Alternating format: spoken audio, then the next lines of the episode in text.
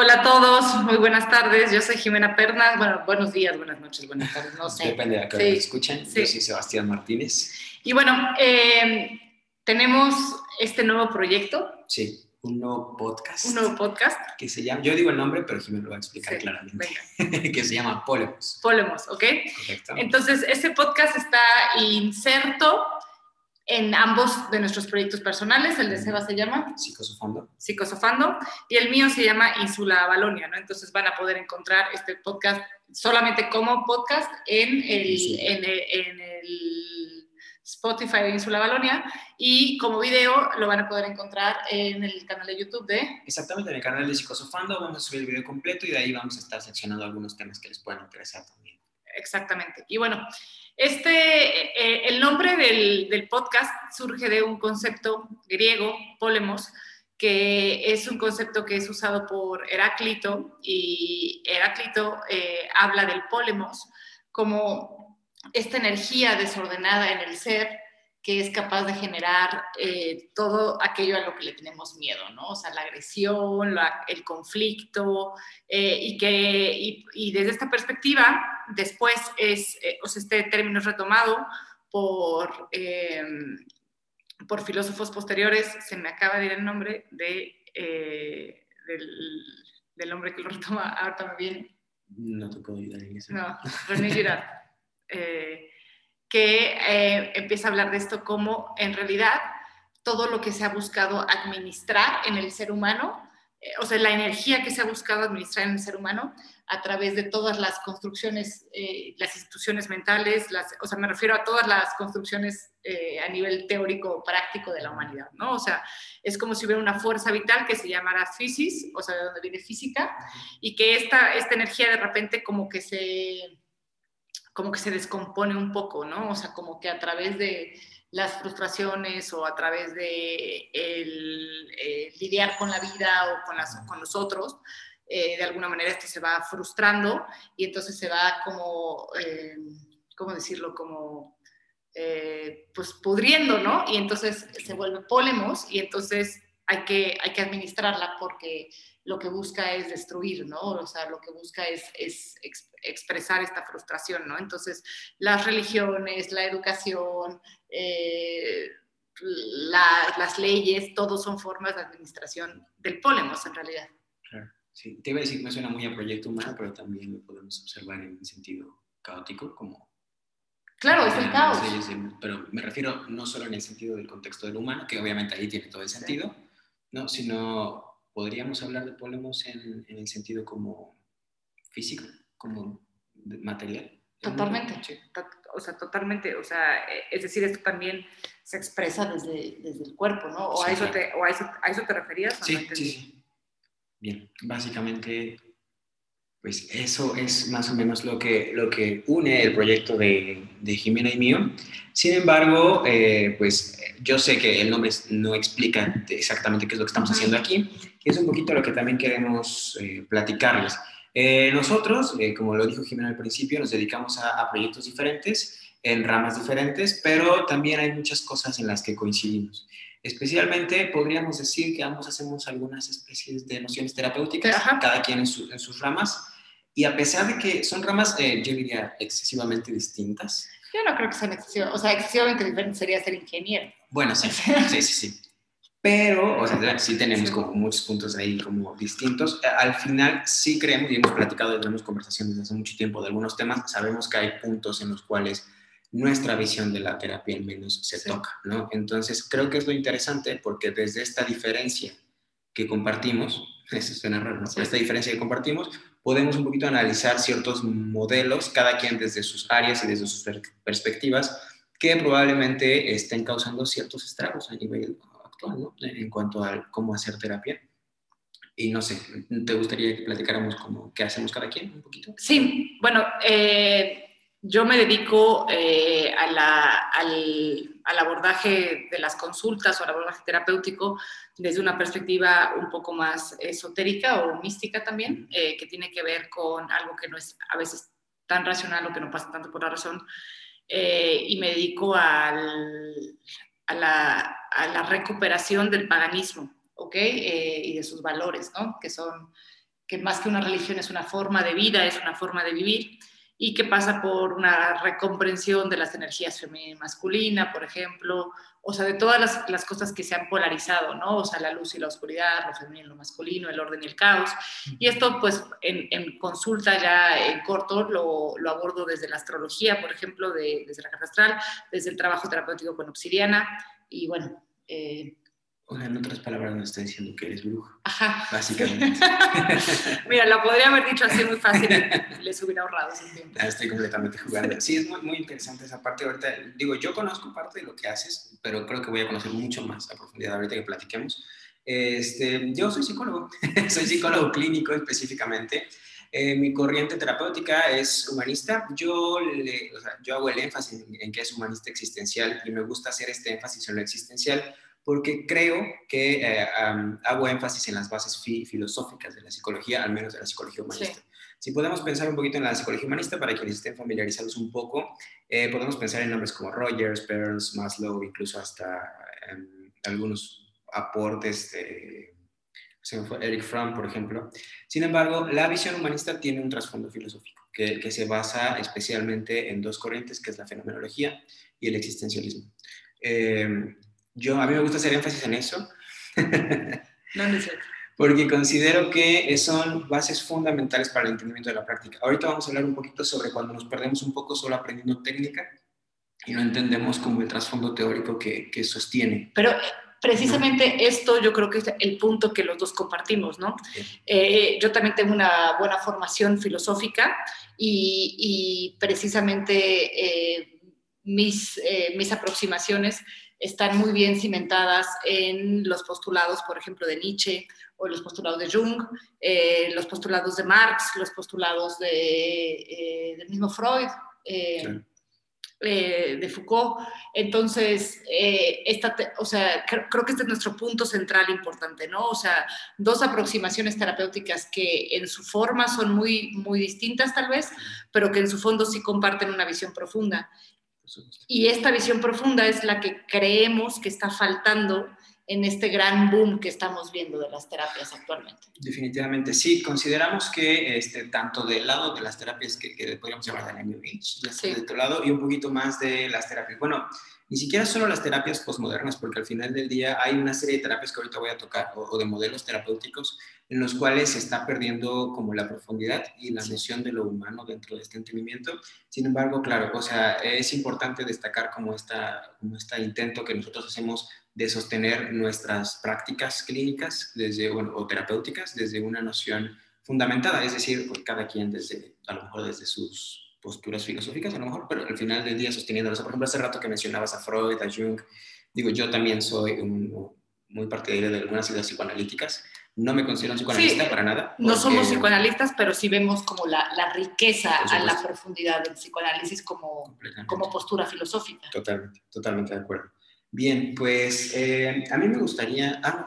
Eh, quería empezar como a contextuarnos un poco, ¿no? Entonces, eh, yo creo que tendremos oportunidad de hablar de los postulados filosóficos de todos estos hombres, ¿no? Porque, a ver, o sea, yo también menciono a Marx, eso no quiere decir que yo esté, este, ¿cómo se llama?, militando políticamente en las terapias o algo así, ¿no? O sea, puede pero, ser, ser. pero hay algo atrás de esto, ¿no? Claro. O sea, hay, hay, hay, hay, una profundidad que nos puede sostener. Pero bueno, para ir poniendo contexto, eh, desde la sociología les quiero contar que tenemos que entender en dónde estamos parados, ¿no? O sea, desde qué momento de, de, la historia estamos hablando. Si bien ver nuestro propio momento, al igual que vernos nosotros a nosotros mismos, es muy difícil, ¿no? Claro. Entonces, eh, estamos transitando eh, desde la perspectiva de algunos un momento que podemos llamar, pues desde la filosofía, desde la sociología, la posmodernidad, aunque también ya hay quien dice que ya estamos en la post-posmodernidad o la sé, sí, no. cosas así, pero bueno, vamos a poner la posmodernidad porque es algo que ya está un poquito más como... Familiarizado. Ajá, exacto, o sea, que ya ha sido, o sea, que está más, que tiene más, más enganches, ¿no? O sea, sí. más cimientos. Y desde el punto de vista mmm, energético, le podemos decir la New Age, ¿no? O sea, esta famosa era de Acuario, ¿no? Que en realidad si, si, si, revisamos los fundamentos y las descripciones de la New Age y de la posmodernidad, pues vamos a encontrarnos con que son una y la misma cosa. Sí, similitudes en todas las cosas, ¿no? Solamente que lo estamos nombrando desde, lugares diferentes. El punto angular de estas dos cosas es la saturación del modelo de vida anterior.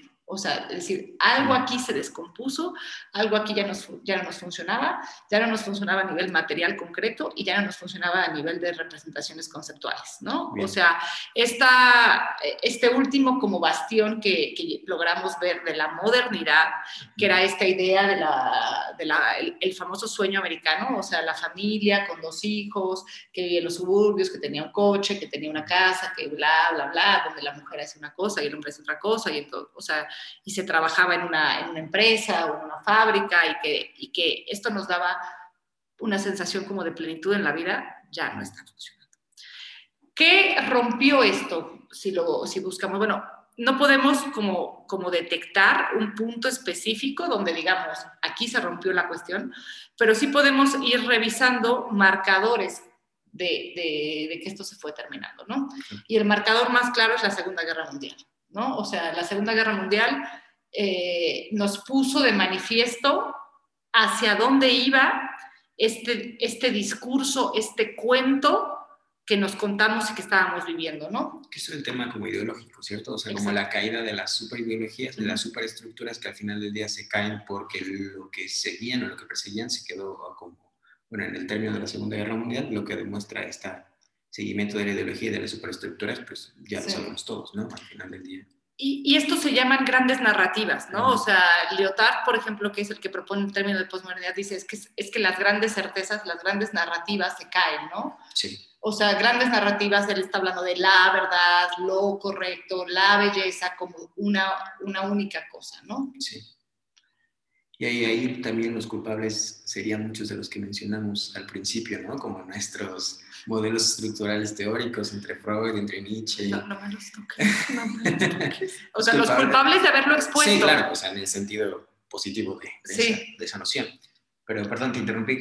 Sí, o sea, al final del día, estas caídas de las superestructuras tienen que ver con estas... Yo, yo veía apenas eh, uno de los podcasts que hacías antes, eh, Verba no Verba no sí. sí. Y veía que platicaba sobre Freud y platicabas tú acerca de una de las, como, como esta herida que hace el psicoanálisis al sujeto. ¿No? O sea, al final del día es un poco parte de las, de las tres heridas como primordiales que se le hacen al sujeto, en la cual todo lo que sostiene al sujeto, todo lo que sostiene la realidad del sujeto, se ve puesto en duda, ¿no? Y entonces ya no es el yo como lo máximo y lo más, este, o la razón como lo que rige al mundo, o lo que creemos que rige, nos rige a nosotros mismos, sino hay algo que pone en duda incluso esto, que es la noción del inconsciente. Pero bueno, o sea, ya después la cara hace otras cosas más raras, pero... Sí, muy raras que no, no, estamos seguros si podremos aclarar porque no estamos seguros si Sí, entendemos entendemos en primera instancia. Pero bueno, eh, la cosa aquí es que con esto queremos decir que estos hombres venían escribiendo desde el siglo XIX, ¿no? Nos están escribiendo, o sea, nos están hablando desde el siglo XIX, desde un polo muy concreto, que es el polo europeo germano, además, Sí. ¿no? Entonces, allí nacen estos tres grandes sujetos, Nietzsche, Freud y Marx, los maestros de la sospecha son llamados este, ellos, porque hacen tres heridas primordiales, ¿no? Nos dicen, mira, tú crees que las, co- o sea, que al mundo se le da sentido porque Dios, y Nietzsche dice, pues mira, Dios no existe, o sea, bueno, pero a ver, no lo dice así, ¿no? O sea, esto se está cayendo. Sí, Eh, Marx dice, tú piensas que el sistema concreto es lo que te da el sentido porque así es, y no es así, más bien así lo construimos, entonces también como él, él- él, eh, cuestiona todo el mundo material, y ya Freud, que para mí es el gran genio de entre los tres, si bien no es mi amor, pero el mío sí. sí, entonces el mío es Nietzsche. No, el mío sí es Freud. El mío es Nietzsche, pero, pero o sea, yo considero que, el- que el genio auténtico Claro. ahí es, es Freud, ¿no? Y Freud llega y dice, y tú piensas que, que la razón le da sentido a las cosas, ¿y qué tal si lo que te guía no es la razón, si lo que te guía son un montón de pulsiones inconscientes y pues tú ni sabes, ¿no? Entonces ya nos quedamos sin certezas, no puedo confiar en Dios, no puedo confiar en el mundo, no puedo confiar ni en mí mismo. ¿Y qué pasa con, esta como, o sea, con esta metáfora de cuando cortas la cabeza del rey y entonces tiene que buscar otro amo, pero entonces ya no hay super reyes, ¿no? O sea, ya no hay estas grandes estructuras que sustenten toda la ideología de los sujetos, sino que sin esta gran ideología que, que, sostenía como la realidad de las personas, tienen que moverse a otro lugar y el problema es que si ya no tenemos estas grandes superestructuras, tenemos que dividirlas en, más o menos pequeñas, ¿no? O sea, pequeñas ideologías, ni siquiera sé si llamarlas de esa manera, o sea... En términos de Freud, digo, de, de, de Marx, pues no, no podríamos uh -huh. llamarlos ideologías, ¿no? Porque la ideología siempre es lo que viene de fuera Sí. y que es puesto sobre mí. Ok. Entonces, es muy incómodo en el sentido de que es un sometimiento, pero es muy incómodo en el sentido de que, y si ya no tengo esto, ahora me voy a tener que construir un esquema de la realidad que sea subjetivo, que opere para mí, que, es- este, que sea además este, sujeto al tiempo, es decir, al cambio, y pues que sea variable, ¿no? O sea,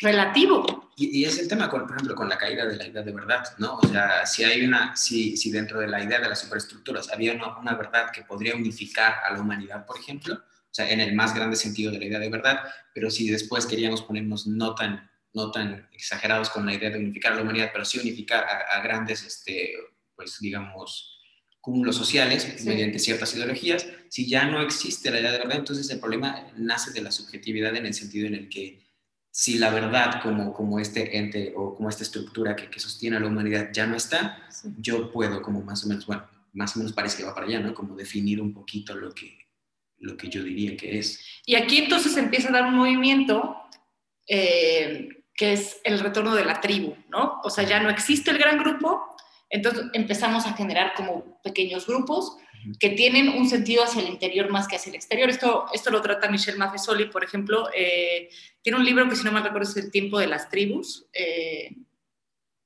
o el tribalismo, o sea, no me acuerdo cuál es el título exacto, pero bueno, es Michel Maffesoli con dos Fs, para quien lo quiera, este, ¿cómo se llama?, revisar después.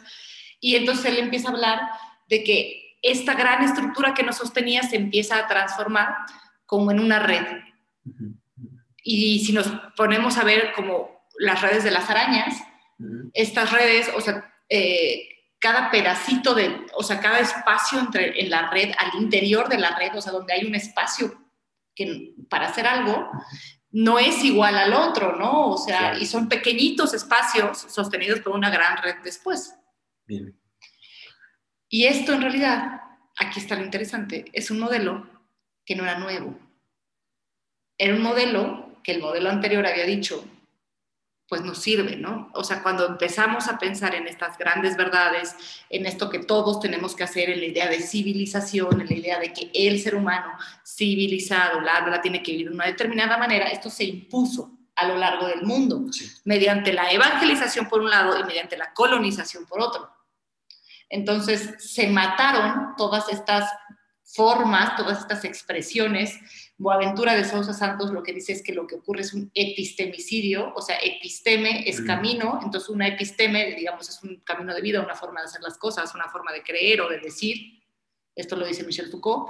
Y luego eh, Boaventura de Sousa Santos dice, es que aquí lo que ocurre es una, son una serie de epistemicidios, ¿no? Se mataron formas de entender la realidad, que eran variadas, ¿no? O sea, o sea, tú aquí entiendes, o sea, existe la palabra verdad aquí, existe la palabra verdad en alemán, existe la palabra, o sea, en muchos lados, ¿no? No voy a decir en todos los idiomas porque no es así, ¿no? Pero tenemos una representación del mundo bastante similar, bastante similar entre toda América, o sea, y, y por América me refiero desde Canadá hasta Argentina, o sea, cada uno con sus variedades, pero hay una representación del mundo real. Europa, Oceanía, las partes de África que fueron colonizadas, las partes de Asia que también han tenido mucho contacto con Occidente. Entonces hubo un sistema, una idea que permea por todo el mundo sometiendo a todo lo demás. Pues esta idea de Asia me parece interesante, porque a pesar de, de pues digamos que en, en, Occidente y en Oriente las cosas funcionan de manera distinta y en cuanto a la concepción de la realidad también tenemos caminos bastante diferentes. Eh, o sea, esta noción de que la idea de verdad occidental exista en Asia, de alguna manera como, como permea esto que dices, ¿no? Como de la especie de colonización que implica la colonización de ideas también, como, como una imposición de ciertas ideas. Digo, o sea, lo digo más o menos en el sentido en el que o sea, si hay como, tú, tú, sabes muchísimo más que yo en este sentido, pero si hay como una división clara entre Oriente y Occidente en cuanto a la ideología de la concepción de la realidad, es que aquí en, en Occidente tenemos mucho más enfocado como, como un sujeto, ¿no? O sea, un Dios específico que, que tiene un, una noción como, como de sujeto, mientras allá, por ejemplo, una ideología más como del Tao, es el todo que no ni siquiera es como un principio unificador que ni siquiera es como una figura como representativa, sujeto, como representativa como, como en Occidente. En ese sentido, o sea, se, se ve ahí mismo como la, la inmersión de, de, la de verdad, como, como concepto universal, ¿no? Y al final, si nos vamos a la representación, o sea, a cómo está estructurada la vida, más o menos, pues, o sea, el modelo de la familia, por ejemplo, el modelo del trabajo, la forma de vestirnos, eh, los horarios de la comida, hay muchas cosas que, que han permeado, ¿no? O sea, que, que, no, que no quiero, que quiero más bien establecer claro que no eran así y que no, y que no se generaron por sí mismas, sino que alguien fue llevar su forma de hacer las cosas por todos lados. Entonces tú ves a la gente vestida más o menos, para, o sea, con un mismo esquema aquí en la Ciudad de México y en Beijing, ¿no? O sea, con sus estilos locales, pero los pantalones de mezclilla están por todo el mundo. Claro. Y es un poco la noción como, como, bueno, no sé si me estoy yendo un poco al extremo, pero es un poco como noción, noción tanto imperialista, ¿no? Absolutamente. Pero, pero, o sea, el imperialismo moderno existe. Y, y, por ejemplo, estaba leyendo un libro que se llama En Deuda, de David Graeber. Y está interesante porque habla un poco de este imperialismo, por ejemplo, de Estados Unidos, que evidentemente no se sitúa como un imperialismo, pero que funciona como tal. Y funciona a través de la deuda, en el sentido en el que yo no como imperio que conquista e impone la ideología a diferentes partes del mundo. Eh, en este sentido, lo de David Graeber habla de que a través de la deuda, eh, pues con estos, por ejemplo, voy a poner el ejemplo claro para que se, se entienda un poquito más. O sea, en el texto hablaba un poquito de esta idea de países, obviamente potencias mundiales como Estados Unidos, que iban a exponer bases militares, y esto pues, todos lo hemos visto, a ciertos lugares del mundo que regularmente tienden a ser pobres. Eh, hacen ciertos préstamos um, que ni siquiera son realmente necesarios y lo hacen con la única función de generar deuda y la deuda, como, o sea, tanto psicológicamente como a nivel sociológico y histórico, es como una, una situación que permea la violencia y que permite la violencia. O sea, los más grandes actos de violencia históricamente se permiten también por esta idea de deuda y eso hace que, que realmente los modelos como, como violentos no se entiendan como tal. Eh, por ejemplo, pensemos en una relación psicológica en cuanto a este sentido de deuda.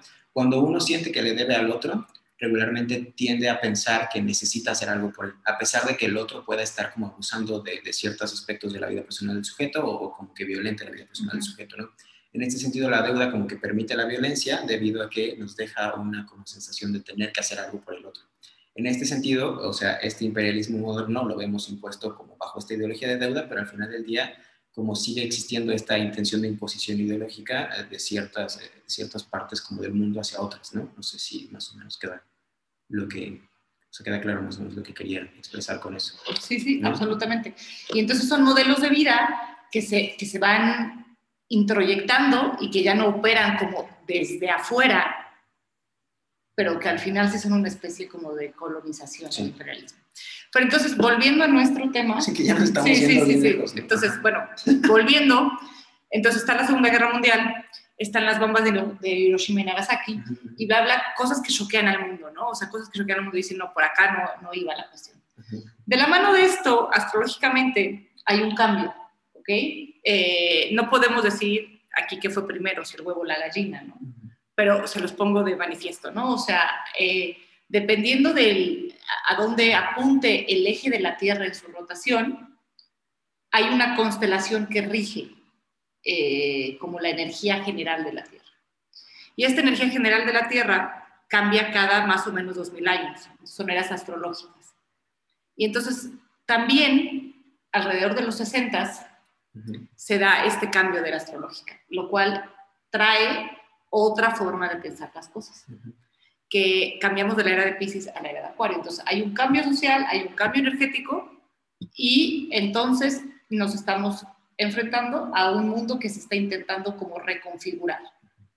Ya sea con respecto a, los, a, la, a, la, a las bases históricas o con respecto a una posible supuesta nueva energía que está siendo irradiada sobre el planeta.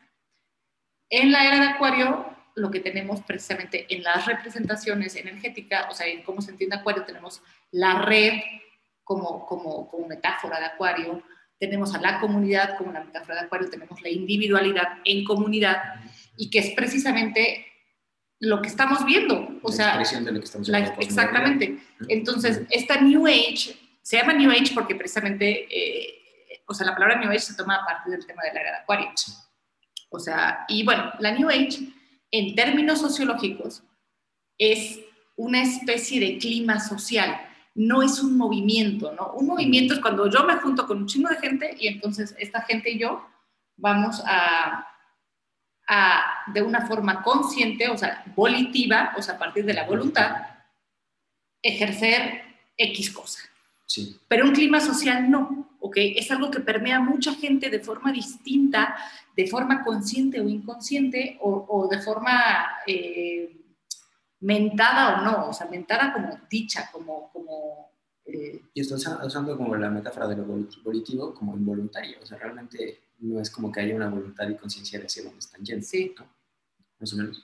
O sea, en este sentido, o sea, o como ligándolo un poco a la idea de lo postmoderno, de lo que, veníamos a hablar el día de hoy con, las, con las, los modelos terapéuticos que están surgiendo, eh, por ejemplo, me llama la atención y, esta idea de eh, diferencia entre el movimiento y como el clima, como lo que el movimiento que permea a un grupo específico con una intención específica y que saben hacia dónde van. Eso, intencional. ¿no? Es intencional. Y, la otra que en realidad eh, como que se mueve en general, o sea, que, que, mueve y permea como a nivel social, sin embargo no, no necesariamente tiene una voluntad o una conciencia de hacia dónde está o una intención, sí. Que además es, que es bastante evidente, eh, o sea, ya poniéndolo en términos prácticos, o sea, me parece vamos a reducir un poco al fenómeno más como específico del humano, este, como del sujeto, no tanto como a nivel social, sino como del sujeto, como estos que hacen cierto tipo de prácticas que se dejan guiar por estos movimientos, pero que en realidad no entienden como la voluntad de lo que están haciendo.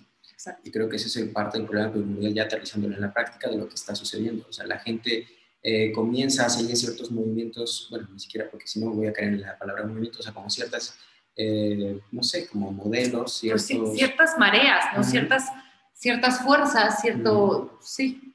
Que al final del día ni siquiera saben a dónde los llevan y además están llevando a otras personas allá, ¿no? O sea, ese es el problema. Eh, ¿Te parece? y entonces, la parte aquí es que si entendemos que es un clima social, como el calor que nos permea a todos, pues entonces no puede haber, por definición, una intención o, eh, o una, sí, una intención clara. Pero sí nos toca en este momento comenzar a revisar esto porque este clima social también nos está mostrando ya como su parte menos, eh, menos fértil, ¿no? O menos, eh, pues sí, o por lo menos con respecto a la cual Sebastián y yo en este momento queremos posicionarnos, o sea, o confrontar. Bien. Entonces, dos cosas importantes. Se llame postmodernidad, o se llame New Age, o era de Acuario, como le queramos decir, esto está generando prácticas, está generando sensaciones sociales, sensaciones individuales que nos llevan a generar prácticas, ¿no? Entonces ahora tenemos a mucha gente que va a yoga, mucha gente que está optando por la medicina natural, estamos eh, optando mucha gente que está eh, revisitando las terapias como, como, un modo, de vida, ¿no? O sea, el tema de la terapia como un modo de vida también, ¿no? Eh, etcétera, etcétera. Entonces, queremos empezar a puntualizar cosas o temas al respecto de este clima social que están saliéndosenos de control por un lado, o sea, en, un sentido negativo de salirse de control, claro. y también que están de alguna manera sirviendo al sistema imperialista anterior del cual hablábamos por no estar concientizadas, por no haber sido traídas a la intención y por no estar bien ancladas. Sí, creo que ese es el punto fundamental, o sea, la falta de anclaje de estas prácticas. Y, poniéndolo ya, o sea, si, si me permites ya a lo mejor llevándolo a casos más concretos para que podamos empezar a volverlo aterrizable. Eh, esta falta de anclaje, es decir, esta falta de fundamento teórico o esta falta de estructura como ideológica que, que mantiene o que podría solventar ciertos movimientos, es lo que provoca que las prácticas lleven a, un, a, un, lugar que no se sabe cuál es y puede causar ciertos problemas para los sujetos que, que las habitan. O sea, en este sentido, por ejemplo, yo voy a poner ejemplos muy concretos. O sea, yo en mi universidad algo que me, me tocaba muchísimo ver es muchísimo ver a mis compañeros que, que no se preocupaban en absoluto por fundamentar su conocimiento práctico. Y entonces para ellos era completamente suficiente eh, poder aprender las técnicas con las que se realizaba el modelo terapéutico. E incluso lo, veían los maestros, y aquí a hablar ya algunos de mis maestros, pero o sea, lo que pasaba mucho es que te calificaban por las técnicas que podrías aplicar. Y entonces, eh, no importaba si no, no sabías o no entendías perfectamente el modelo que sustentaba las técnicas, no pasaba mucho si no lo entendías, pero mientras supieras aplicar las técnicas y te saliera bien en el ejercicio, eso ya te daba una facultad o una calificación para poder seguir avanzando en tu formación, al menos como psicólogo. ¿Qué es lo preocupante de esto? Que las personas ni siquiera saben por qué usan esas técnicas. Y entonces de pronto aprenden un bagaje de técnicas muy complejo que no saben exactamente para qué sirven, pero que como generan una respuesta en el paciente, en ese sentido creen que están haciendo algo. Y probablemente sí llegan a, suscitar ciertos beneficios, pero si no sabes cómo el bagaje, bagaje donde están surgiendo estas técnicas, probablemente estés llevando al paciente a un lugar que ni siquiera puedes entender. Digo esto como parte inicial. Digo, no sé, eh, la, expresión moderna más, o sea, como, bueno, moderna no, no en el sentido de modernidad, la expresión actual más este, clara de esto, este, digo, ya, ya tenemos prácticas dentro de la psicología que se alejan totalmente incluso de la idea de rigurosidad psicológica, ¿no? Pues hoy en día estamos viendo personas que se venden como, como terapeutas, ¿sabes? Desde el lado de la psicología, lo más, eh, es muy, es muy cotidiano que se hable del coaching, como este enfrentamiento entre la psicología y el coaching, y que los psicólogos, como tenemos un problema con ellos, evidentemente lo, lo es. Por ejemplo, voy a, voy a hablar un poquito en general de esto. Eh, el tema con el coaching es que las personas con las que yo he llegado a platicar, que, que, que realizan estas prácticas, eh, ellos saben muchas técnicas. Y entonces, por ejemplo, hay, hay incluso una idea de hasta coaching ontológico, y, entonces pues, nunca han leído Heidegger, pero creen que pueden hablar de coaching ontológico. Sí, exactamente. Y creen que el coaching ontológico tiene que ver con qué tan funcional es en una empresa y con priorizar ciertas cosas. Digo, ahorita vamos a entrar un poquito más al tema de cómo incluso las terapias llegan a, a orientar a nada más volverte un sujeto funcional dentro de, de, de Sí, o sea, a manejar tu incomodidad de modo que te puedas evadir lo suficiente para no generar cambios reales en tu vida, ¿no? O sea, y a, esto sirve el coaching y a esto también sirven muchas técnicas energéticas, ¿no? O sea, que es precisamente eh, la gravedad, ¿no? Entonces, vamos a hablar como de los planteamientos de, la modernidad para entender a qué se, o sea, a qué en teoría se está oponiendo a la o a qué en teoría está poniendo el año Age para ver cómo de repente estas técnicas funcionan para afirmar lo anterior, ¿no? Entonces, el modelo, el modelo eh, moderno, eh, que surge más o menos en el siglo XVII, es el hijo del pensamiento cristiano cuando el cristianismo se hizo tan grande, tan grande, que éramos como peces que no podían saber que estaban nadando en el agua, ¿no? Entonces ya se nos hacía que eso, esa forma de ver las cosas era lógica o era la natural o era la única.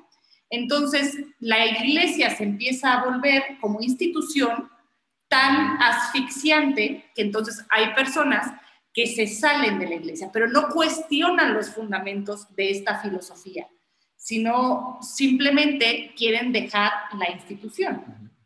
¿Ok? Y entonces así surge la modernidad como un hijo bastardo del cristianismo, no reconocido por el cristianismo, pero al final tiene sus mismos fundamentos, que son, por ejemplo, el rechazo al cuerpo, eh, la preeminencia de esta razón, alma o concepto como ulterior, metafísico, que está fuera de mí, eh, entre otras cosas. ¿no? Entonces, la modernidad o esta preeminencia de la razón, de si se tiene que vivir de esta forma, hay, unas, hay una, noción de civilidad y una noción de corrección, esto viene de la mano del cristianismo, opuesto precisamente a todo el pensamiento pagano que era cíclico, que unía lo femenino y lo masculino, que entendía la polaridad, que entendía las, dinámicas entre las polaridades, que entendía la pluralidad, y entonces, versus esto, hay un modelo unitario, ok, donde solamente hay una verdad, una forma de hacer las cosas, un, este, un género por encima del otro, eh, un tipo de valores que son aceptados, etc.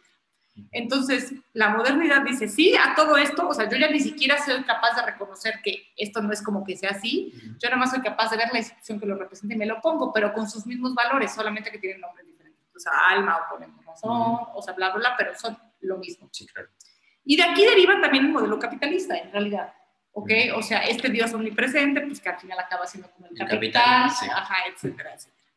Perdón, nada más quiero hacer énfasis en algo que dijiste en cuanto a la idea de lo natural. O sea, como esta modernidad que impone la ideología como algo natural, y entonces, ¿cómo puedes pelear contra lo natural? O sea, si entiendes algo como tan arraigado a tu propia esencia, o sea, como algo natural, eh, que no puede cambiarse, digo, ya cuando hablemos un poquito ya de lo posmoderno, vamos a hablar de esta idea de la esencia, ¿no? como la, existencia de la esencia, pero esta noción de lo natural en el sentido en el que hay algo que, que es como inamovible de ti, ¿no? O sea, cuando pensamos en lo natural, no sé, si me ocurre ahorita súper rápido el, la noción como de performativa de género de Butler, ¿no? En esta lucha como de entender al género como algo social y no como algo natural, pero en realidad como en, en la historia, como si entendemos que esto es natural en mí, o sea, no puedo cuestionar lo que, lo que es natural.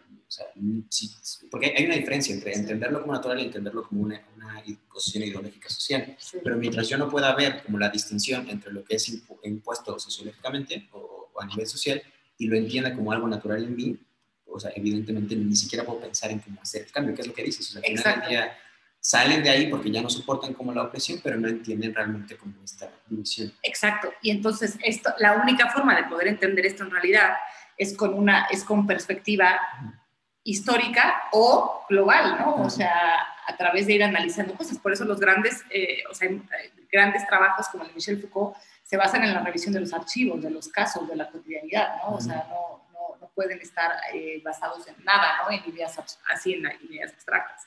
Entonces, bueno, eh, si tomamos esto en cuenta, la idea de, la idea de o sea, de, calma, de civilidad, de, status quo, de este, eh, esta forma de no entender, o sea, este, el, rechazo a la violencia, el rechazo a la sexualidad, en general el rechazo a la sombra, ¿no? Eh, en general, que es todo lo que nos desestabiliza.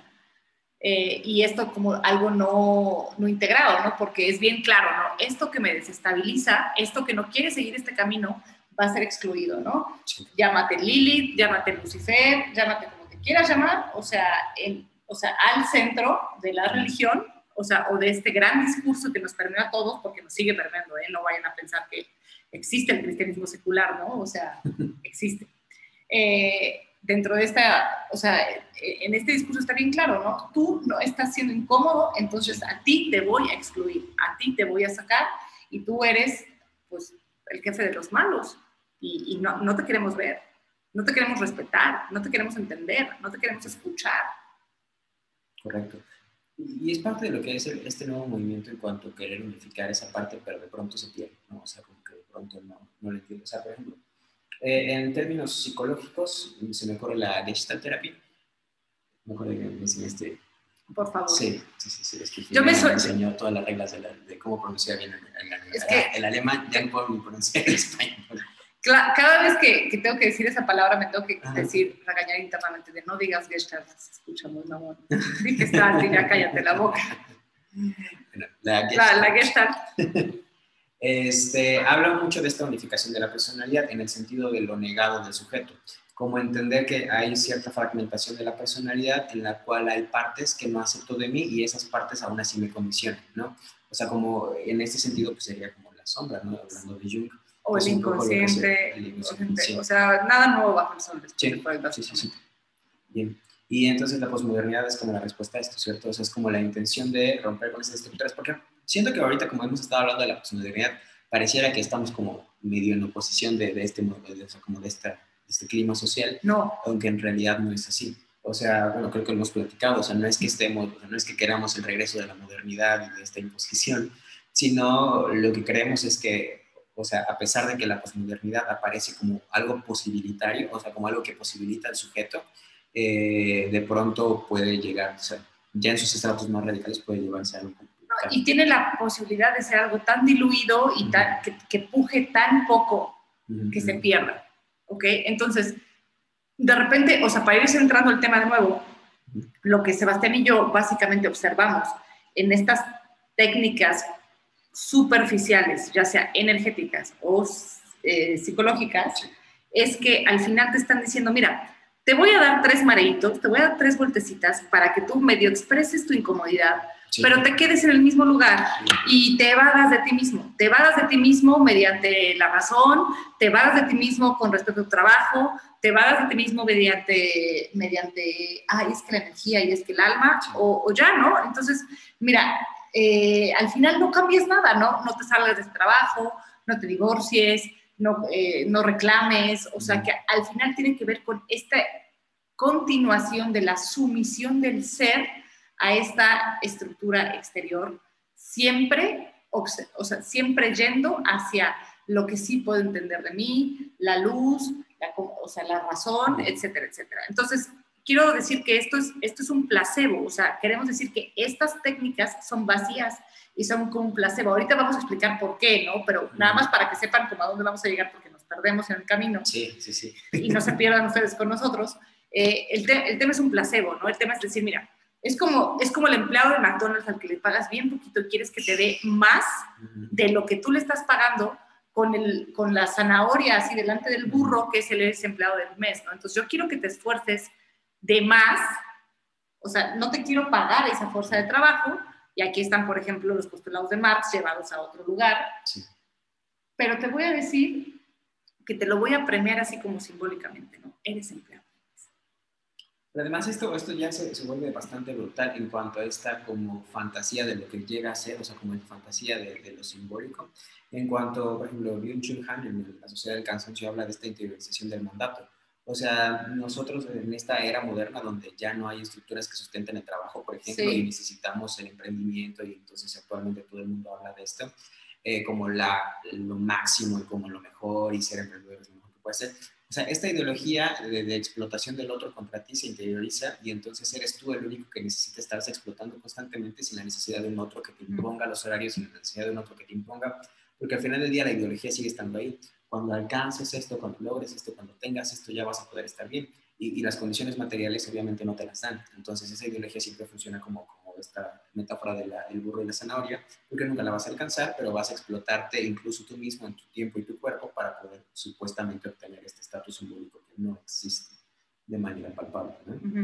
Pero bueno, ya de nuevo nos vamos a perder. A ver, ya nada más quiero eh, como como hacer un ejemplo con el tema del existencialismo. Pero, y lo que yo quiero decir es que detrás de esto, de esto que me estás diciendo, al final también está la metáfora de, del juicio final, ¿no? O sea, el Mesías, ¿no? O sea, no pasa nada, o sea, tú todo, o, del cielo, ¿no? O sea, tú posterga todo. Porque tu recompensa, porque tu recompensa está allá. Claro. Y eso, eso, fíjate, ya qué bueno que lo dijiste, porque me, me, me encamina directamente a lo que quería poner en el ejemplo del existencialismo.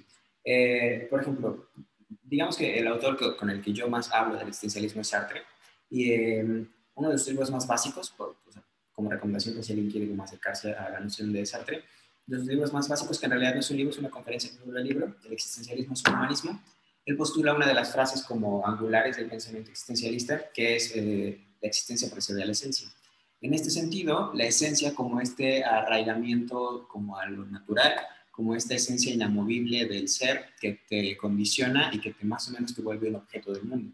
Esta es como la clave como del humanismo en contraposición de lo que muchas corrientes psicológicas postulan, en cuanto a que el sujeto es una posibilidad. O sea, para no entrar en términos tan como teóricos, el sujeto no es un objeto. O sea, lo que trata, lo que trata de decir Sartre es que cuando voy a tomar una taza, por ejemplo. Cuando tomas como algún objeto del mundo, como una taza, está predeterminada para una funcionalidad específica la, funcional, la funcionalidad de la misma no cambia. Antes de que exista ya tiene un propósito, o sea, antes de que exista ya existe la esencia de ese objeto. El, el, sujeto no, no existe bajo esa posibilidad, o sea, el sujeto es posibilidad en el sentido que primero existe y después con su proyecto de vida hace. ¿no? O sea, eso no quiere decir que no existan condiciones materiales o condiciones sociales que, que, digamos, eh, moldeen el estatus simbólico del sujeto, pero, o sea, la posibilidad del sujeto frente a esto, de hacer algo frente a eso, es parte de, lo, de la visión del existencialismo y del humanismo, que es un poco lo que decías cuando hablabas de esta idea de que tienes que quedarte siempre en el mismo lugar y pues, las vidas pasadas y en esta vida pasada fuiste esto y ahora tienes que ser esto, te tienes que quedar ahí, cuando al final del día esto funciona como esta esencia que para el existencialismo no es.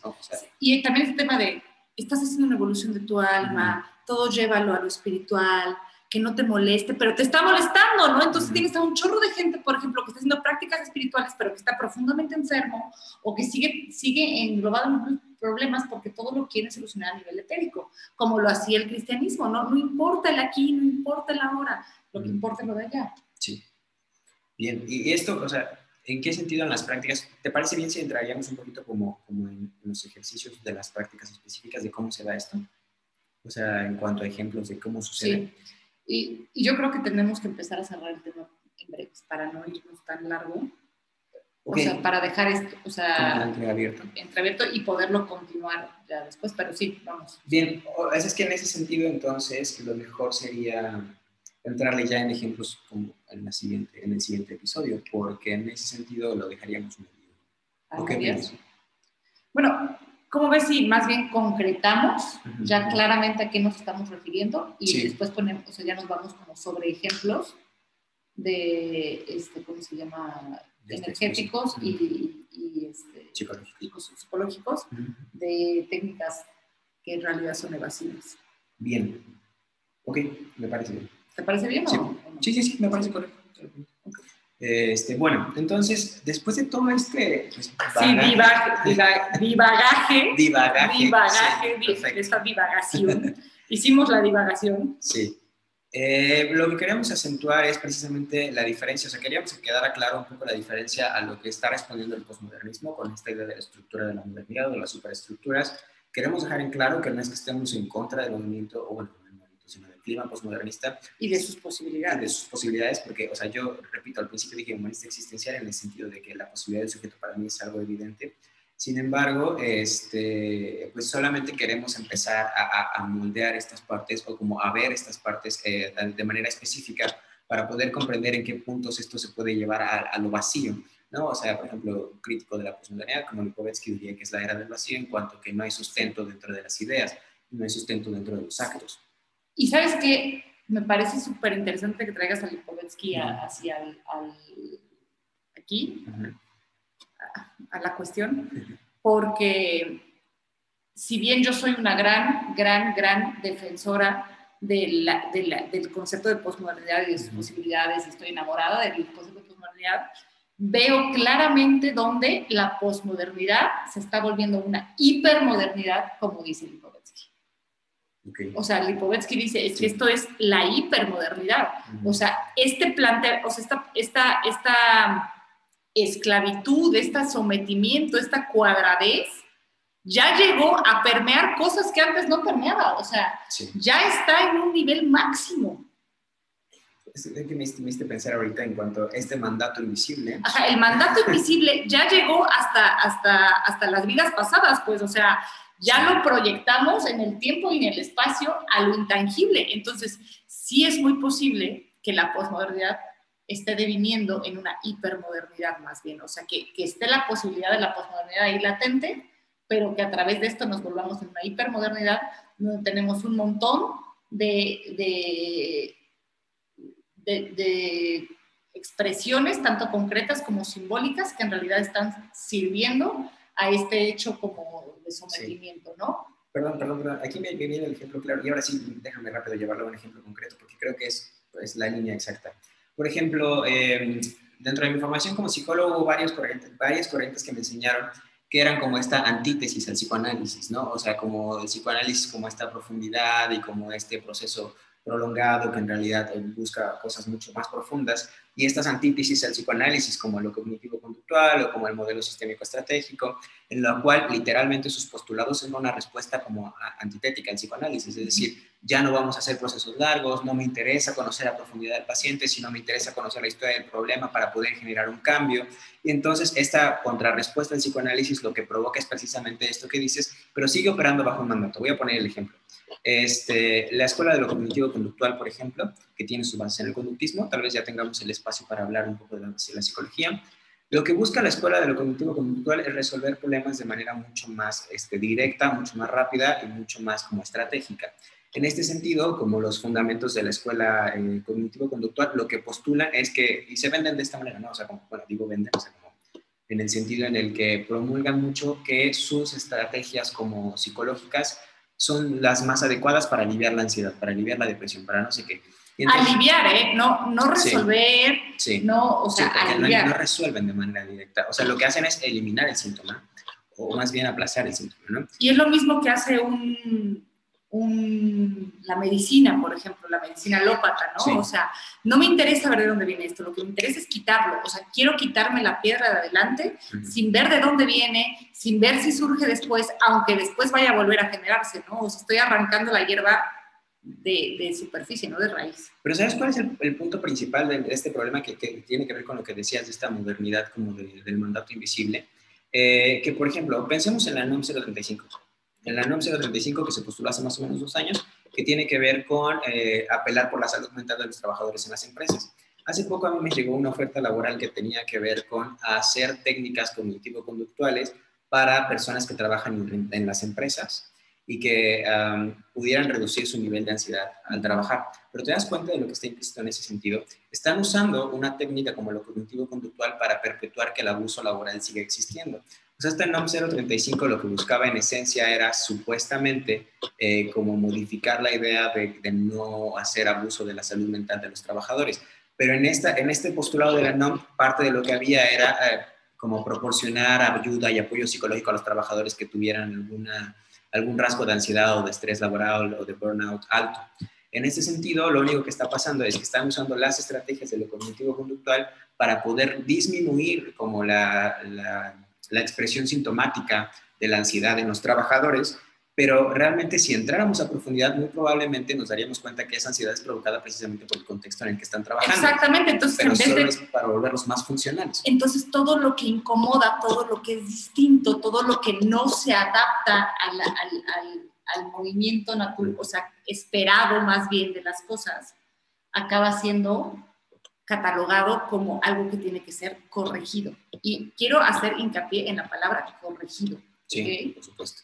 Sí, y es parte, bueno, ya, ya en la siguiente sesión que abordemos un poco los casos totalmente más, bueno, más específicos, nos daremos cuenta de eso, pero quería hacer énfasis en esta parte, por ejemplo. ¿Por qué? Porque es, es claramente más o menos el esquema que estamos planteando, ¿no? El psicoanálisis sí como un esquema mucho más fundamentado, mucho más profundo, ¿no? O sea, o sea bueno, a ver, cada quien tiene sus modelos teóricos, tampoco estamos poniendo aquí que, que es lo, lo, único existente ni lo mejor, pero, o sea, el, el psicoanálisis es un modelo fundamentalmente teórico, o sea, en realidad es bien sustentable, lo que quiero decir, o sea, tiene una superestructura basada en, lo que, en, la ideología psicoanalítica, que además se sigue cuestionando actualmente, no es algo como, como impositivo, ¿vale? O sea, perdón, perdón, de pronto se tiene esta idea de crítica a lo freudiano como, como si el psicoanálisis solo fuera Freud, pero en realidad es algo que se sigue reinventando y, y cuestionando. Y, y, o sea, ya hay ciertos postulados de Freud que tienen que ser reentendidos y recomprendidos para entender que este señor no era un loco enfermo que estaba planteando tonterías, porque esto no es así, ¿no? o sea, su frase más famosa esta de, que la mujer mide el pene, sobre la cual me, gustaría hablar en otro momento para darle calidad, creo que puede ser entendida como algo... Completamente simbólico. Sí, exacto, completamente simbólico y además muy poderoso, ¿no? Pero bueno, eh, yo sí creo que el psicoanálisis, o sea, o más bien yo creo que el psicoanálisis es un marco teórico. Un marco teórico que te dice, a ver, a ver, a ver, voy a ver qué no me dices en lo que me dices, qué no ves en lo que ves. Entonces, solamente bajo esa premisa, y vamos a irnos a lo profundo, para entonces ir trayendo eso hasta acá. Esa premisa del psicoanálisis, a mí se me hace la cosa más profunda, contundente e impresionante del mundo mundial, aplicable a la terapia, aplicable a la, a, la historia, aplicable a mis relaciones cotidianas. O sea, que además es lo no dicho de Michel Foucault, bla, bla. O sea, yo creo que después de eso, ningún planteamiento que haya hecho nadie ha superado simplemente este tema de ansiedad. Pero fíjate lo peligroso de plantear una antítesis a esto, o sea, es negar la historia del sujeto. Exacto. O sea, al, plantear una antítesis del psicoanálisis, lo que estás haciendo es, no me importa realmente la historia del sujeto, lo único que me importa es la expresión del problema, que eso ya lo veremos cuando hablemos de terapia estratégica, para cuando traiga el ejemplo de la siguiente sesión.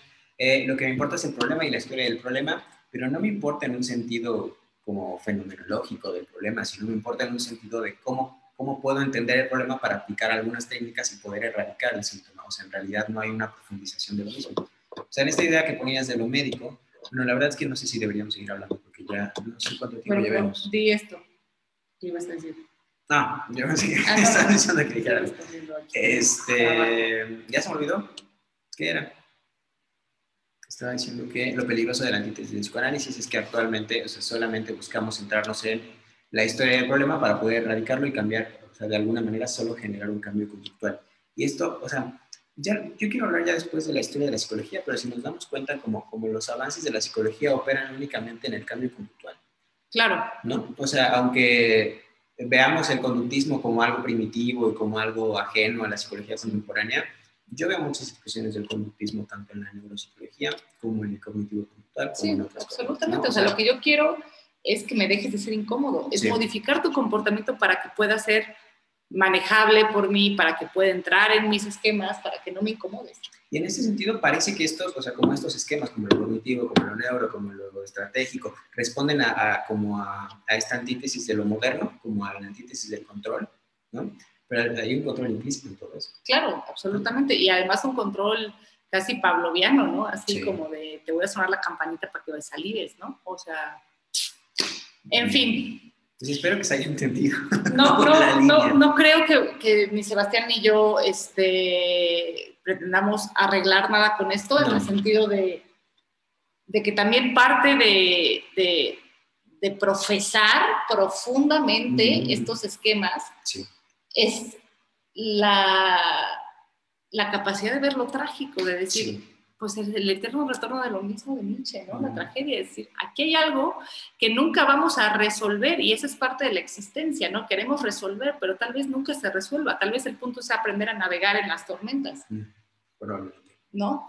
Sí, definitivamente coincido contigo en cuanto que no estamos aquí para plantear que este es el modelo, nuestros modelos son el camino, para nada, porque estaríamos cayendo bajo el mismo esquema que estamos criticando.